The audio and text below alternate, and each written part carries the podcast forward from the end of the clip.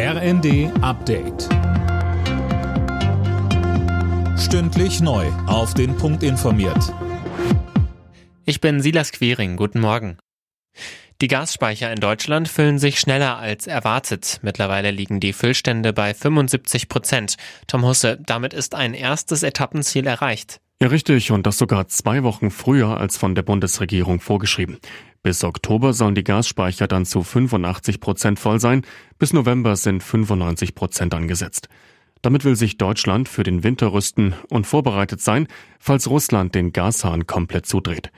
Von der Bundesnetzagentur hieß es zuletzt, die Gasversorgung in Deutschland sei weiter stabil und die Versorgungssicherheit gewährleistet.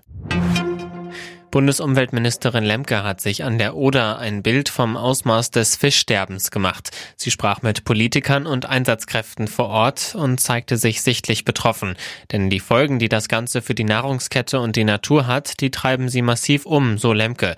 Allein in Brandenburg haben Helfer schon rund 20 Tonnen an toten Fischen aus der Oder geholt. Erste Kadaver wurden auch schon im Stettiner Haff an der Ostsee entdeckt.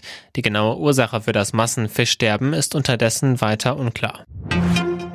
Bei Schüssen in der Nähe der Klagemauer in Jerusalem sind mindestens acht Menschen verletzt worden, zwei davon schwer. Das teilte ein israelischer Rettungsdienst mit.